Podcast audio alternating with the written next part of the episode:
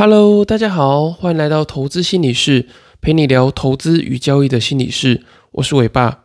今天这集呢，想跟大家聊聊刻意练习交易的六个心理重点。很多人其实会忽略掉交易训练的这个细节，想说每天交易就已经是一种练习了。可是其实无效的交易练习啊，其实跟没有练习没有太大的差别。所以有些人就算投资交易的年资很长啊，可能将近快十年，或者是超过十年。可是其实还是没有明显的进步，那我觉得这个跟有没有刻意练习交易有很大的关系。当你刻意练习交易久了以后呢，其实这个就会变成是一种内隐记忆，也就是我们所谓的交易盘感。那之前我在第四十四集的时候有一有提到这个用心理观点谈交易的盘感。那什么是盘感呢？其实盘感就是一种内隐记忆，又称为程序性的记忆跟非陈述性的记忆。也就是说，你没有办法透过呃这个书籍上的知识，也就是陈述性的知识，去提升你的这个交易的敏感度，也就是盘感。那当你透过不断的交易啊，跟累积交易的经验，你把交易的行为练成是一种自动化之后呢，盘感就会刻在你的大脑里面，并且去增加你的这个交易的反应的速度啊，然后降低你在交易过程中使用你的这个大脑的资源，然后减少这个认知资源的消耗。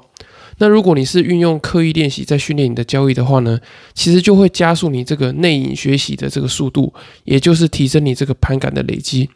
那么我们要如何透过刻意练习来训练我们的交易呢？我这边提供大家六个心理重点。那这六个心理重点呢，也是我在《交易者的超级心流训练》这本书里面看到的。那他整理的这个刻意练习这本书的作者，就是心理学教授 Ericson，他提出的六个重点。那这个 Erickson 呢，他也被誉为就是研究世界专家的世界专家，就是他专门在研究呃世界上的专家他们怎么做自我的训练。所以我觉得这个刻意练习的方法，如果运用在交易之中，其实对大家的这个交易的训练来讲是非常有帮助的。那第一个呢，就是你的这个交易学习跟交易训练的任务是否很明确？那当我们在做交易练习的时候啊，你每一次应该要练习一个。呃，特别的技能就是你必须知道说你这一次要练习的任务是什么。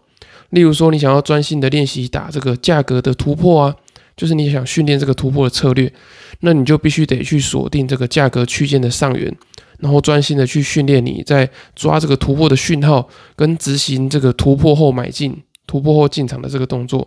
而不是一下子看到价格快要反转了，就想要去抓转折，然后做这个均值回归的区间操作，然后又想做这个呃突破策略的训练，然后同时又要吃这个 A 转跟 V 转的行情。这样的话，你的交易的训练其实是没有一致性的。那在没有一致性的交易训练的时候呢，你就很难做一个稳定的进步。那第二个心理的重点呢，就是你要设定一个合理的困难程度。那我举之前我自己刚开始在练习这个股票当日冲销的例子，我一开始都会看那种很热门的股票做操作啊，所以当时在训练的时候，我就发现说，哎，疫情的时候大家好像都在操作这个生机类股，那因为股本比较小，波动速度很快嘛，所以其实它在价格的反应上，你会觉得说，哦，损益变动很快，会觉得好像自己很像在真的在这个交易很呃很流畅的感觉。可是实际上呢，其实因为波动的速度太快了，所以你根本没有办法专心的好好在练习交易这件事情上面。所以我当时呢，为了要跟上价格跑的速度啊，或者是应付这些转折的不规则，那我就觉得很辛苦了。所以我当时完全没有办法好好的做交易的练习。所以我觉得设定适当的这个难度对你来说非常的重要。如果你在交易训练的过程中啊，难度太高，你很容易就会产生心理的习得无助感。那这个习得无助感呢，是指你在从事一项任务的时候，你如果产生太多的挫折，你就算后来的能力有提升，然后任任务的难度有降低，你可能会也会对自己没有自信，然后认为自己无法完成。所以你在交易训练的时候啊，就要非常去避免这个习得无助感的这个产生。所以呢，你就要去设定一个合理的难度。那我也建议大家呢，在一开始交易练习的时候，千万不要去挑这种太难的呃商品做练习。例如说，像选择权啊，就是一个一开始，如果你是交易新手的话，对你来讲会是一个很困难的商品。你可能需要同时考量到杠杆啊、点位，还有合约的时间跟策略的组合等等的。那更不要说，你可能还要注意行情的波动度啊，还有加速度等等。那虽然说，我觉得选择权是一个大家都需要了解的一个商品，可是如果你在一开始交易的时候，你就选择这项商品作为你训练的这个标的的话，我觉得可能那个门槛会对你来说是太高的。那第三个呢是目标，就是你要知道你在交易中你要练习的目标是什么。例如说呢，你自己给自己设定的这个目标，就是想要在半年内运用突破的策略，去训练自己每个月从百分之一的绩效提升到两个百分点。那在我刚刚讲的这个目标设定上面呢，其实同时就具有了训练的时间半年，跟训练的策略，你有可能要训练突破的策略，还有绩效的目标，你想要从一个 percent 提升到两个 percent 等因素。那当你的这个目标呢有越高的明确性之后，你在训练的时候，你才知道用什么样的方式，花多少时间来达到什么样的效果。那不然你的训练呢其实是很模糊的。你每天进场做交易，你其实不知道你的目标是什么。你可能哦跟着行情这样上上下下进进出出，可是你都不知道你到底是要训练什么东西。那自然而然时间一长，你也是什么都没有办法累积。那我以前在当辅导长啊或者新辅官的时候。我在辅导人员的工作表现的时候，我也会定定类似的工作目标，让他们在这个心理改善的同时呢，也可以同时提升工作上的表现。那我现在在做交易心理咨询的时候，我也会针对来谈的投资人啊，跟交易者做类似的目标设定。我一定会帮他们界定清楚，说哦，你想要在什么样的时间内，透过什么样的方式达到什么样的目标。那你可能缺乏什么样的心理动力等等的，那透过这些拆解，我们一个一个去做练习。那这样的话呢，你在改善交易的绩效的时候，就会有蛮快速的进步。那么第四个这个心理的重点呢，就是回馈。我觉得及时的回馈啊，对于你修正这个交易的训练来说是非常重要的。如果你有足够的经费的话呢，为了要讲求这个回馈的深度跟及时性，你可以找一个交易的导师啊，或者是交易的教练去指导你。他可以很快的去发现你的交易的盲点，或者是你有哪些呃心理的偏误啊，或者是心理的弱点跟心理的陷阱，他可以用比较客观的方式去点出来。因为毕竟你是在交易的人，你很难透过这个自我反思呢做这个训练。如果你没有足够经费的话呢，我觉得你也可以透过交易的记录啊、交易的检讨，或者是在交易群组里面，或者交易的这个 FB 的社团去做分享，那你可以获得一些其他人的给你的回馈跟建议，我觉得这也是不错的。那我觉得长期投资啊不好做的原因，主要是因为没有办法获得太及时的回馈，所以非常仰赖个人对于研究啊还有投资工具商品的这个信仰以及个人的自信心。比较难透过成果的及时回馈呢来做自我的考核跟自我的核对。那第五个心理重点呢，就是重复。你必须针对我们刚刚上面提到的这些，不管是目标啊、回馈啊等等的，去做这个刻意的重复练习。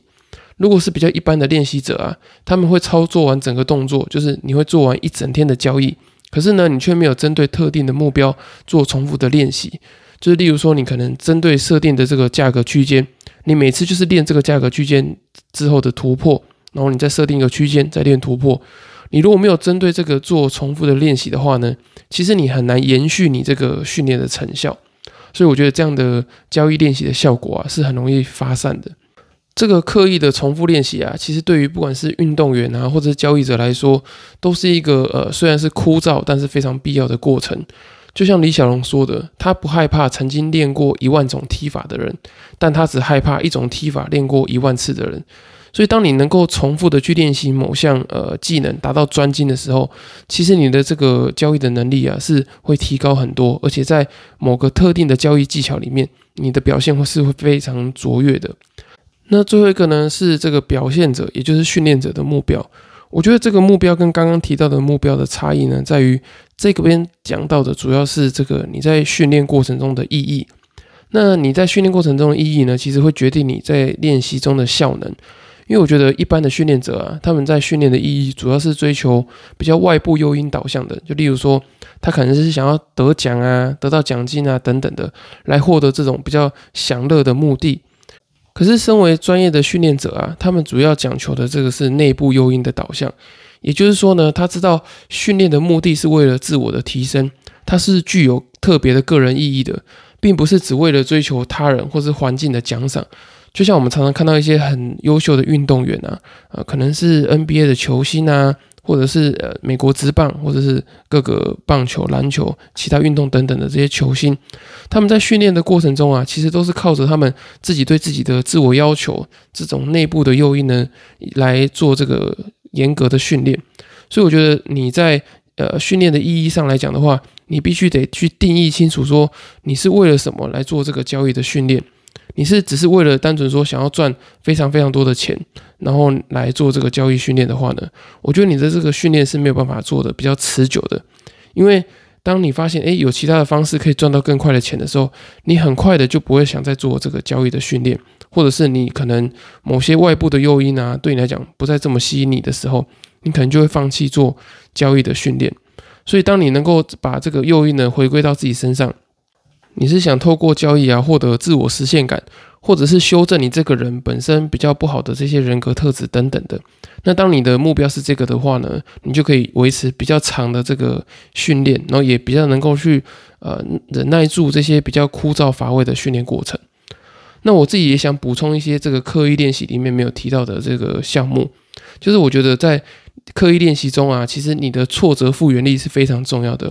否则，当你没有办法呃有好的挫折复原力的时候，你有可能在某些交易训练的时候啊，你就会想要放弃。然后，当你想要放弃的时候，你这些呃，就算你给你再好的这些刻意练习的方法，其实对你来说都是没有效的。所以，我觉得这也是我自己身为交易心理教练的这个价值，因为我能够在这个交易训练的过程中啊，不止提供你这个交易训练的这些心理的方法，也可以提供你心理支持啊，还有教你如何去做心理的调试。让你可以有不断的这个源源不绝的心理动力，可以再进到这个训练的循环之中。那在我接下来六月七号想要出版的新书里面，也会提到如何去设定训练的目标，以及提升你这个交易呃心理的挫折复原力。那有兴趣的朋友呢，也可以持续锁定这个六月七号的新书。那如果你今听完今天的节目，有想透过线上交易心理咨询的方式。来了解说怎么样用心理的方法来达到更好的交易训练，以及提升自己在交易训练过程中的挫折复原力的话，也很欢迎透过资讯栏的表单报名。那如果你还没有这个付费的考量的话呢，也很欢迎透过第二十四集的这六个问题，然后来询问我，那我会帮你做一个简易的免费的呃心理咨询。好，以上就是今天的内容。那如果大家还有问题的话呢，也欢迎到资讯栏的这个粉丝专业来做留言，或是私信询问我，或是到 Apple Podcast 或者其他的平台给我五星的留言以及评价。我会把这些问题整理起来，在之后的节目再回复你们。谢谢大家的支持，你们的支持是我分享最大的动力。你们支持越多，我越有动力去做每天的分享，做这更深入的这个交易心理的探索与分享。那今天的节目就到这边喽，我们下次见，拜拜。